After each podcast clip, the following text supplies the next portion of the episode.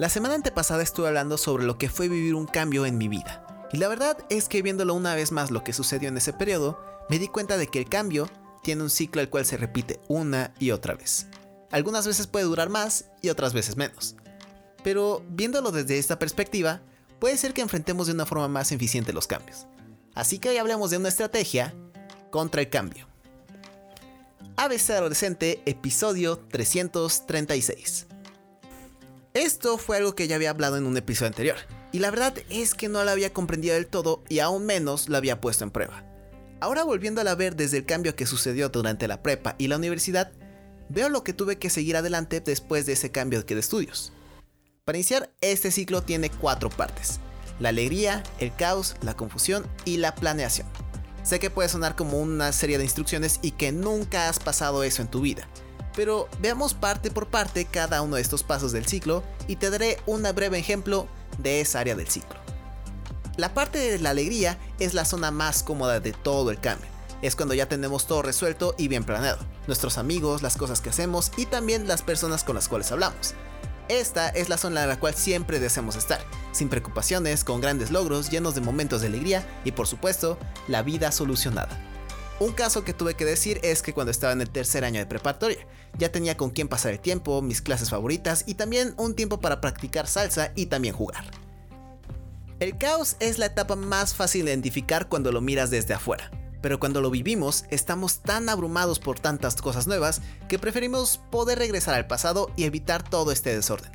El problema es que este ciclo es de una sola dirección, en esta etapa, el caos es la cual nos vivimos en la preocupación, los miedos, el estrés y por supuesto, la negación de que está pasando algo nuevo en nuestra vida. Digamos que esta etapa es el momento en el cual llega un tornado a tu casa y termina destruida. Ya no tienes dónde descansar, con quién hablar y tampoco en dónde entretenerte. Esta etapa también es conocida como la etapa de la negación. Esto lo viví durante los primeros 5 meses de clases en la universidad estaba con la negación de que la universidad era diferente a lo que tenía anterior, también de despedirme de mis viejos amigos y negaba que las cosas eran mucho más difíciles, además de que mis tiempos eran más exigentes. La siguiente parte es la confusión. En este momento ya aceptamos que estamos viviendo un cambio, pero no sabemos qué hacer. Necesitamos una guía de que nos ayude para poder enfrentar un cambio, o también un tiempo para iniciar nuestro siguiente paso. Esta es una etapa de descanso después de todo el caos, pero aún no nos sentimos del todo cómodos en la etapa en la cual estamos viviendo. Aún tenemos algunas adversidades, pero el aceptar el cambio nos ha permitido ser un poco más flexibles con nuestros pensamientos. Estamos a nada de llegar a lo que tanto deseamos. El problema es que no sabemos cómo llegar a ello. Mi ejemplo de esta etapa fue durante las vacaciones de invierno, en las cuales estuve jugando videojuegos y platicando con mis amigos, pero aún estaba consciente de cómo es que iba a ser el siguiente periodo de clases.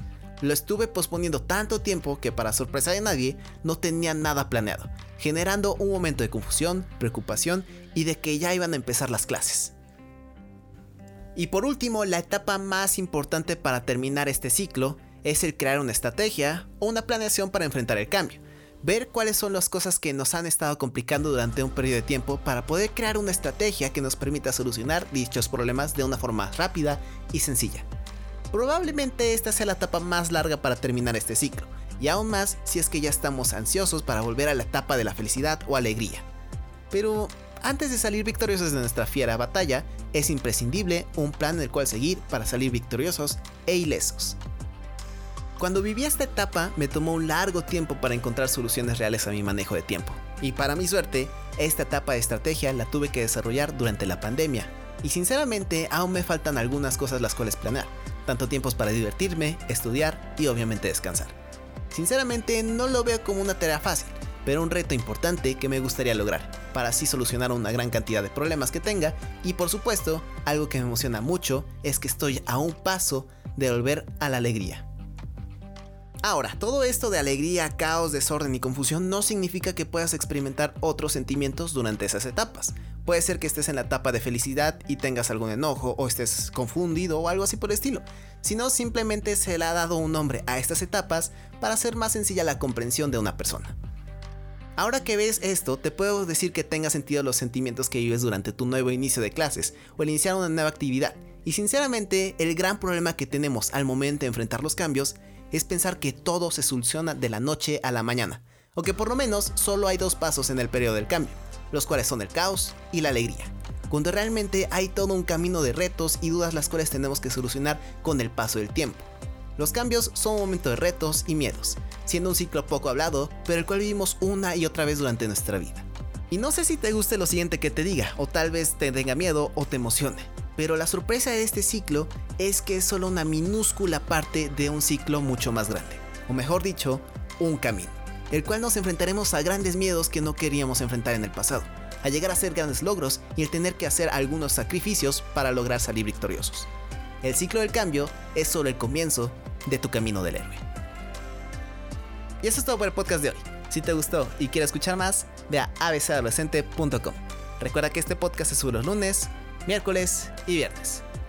Yo soy Andrés y recuerda que existe un orden y de nosotros depende utilizarlo de forma correcta y solucionar de forma eficiente o mantenerse en la etapa de negación. Vive y no temas en seguir tu camino del cambio. Adiós.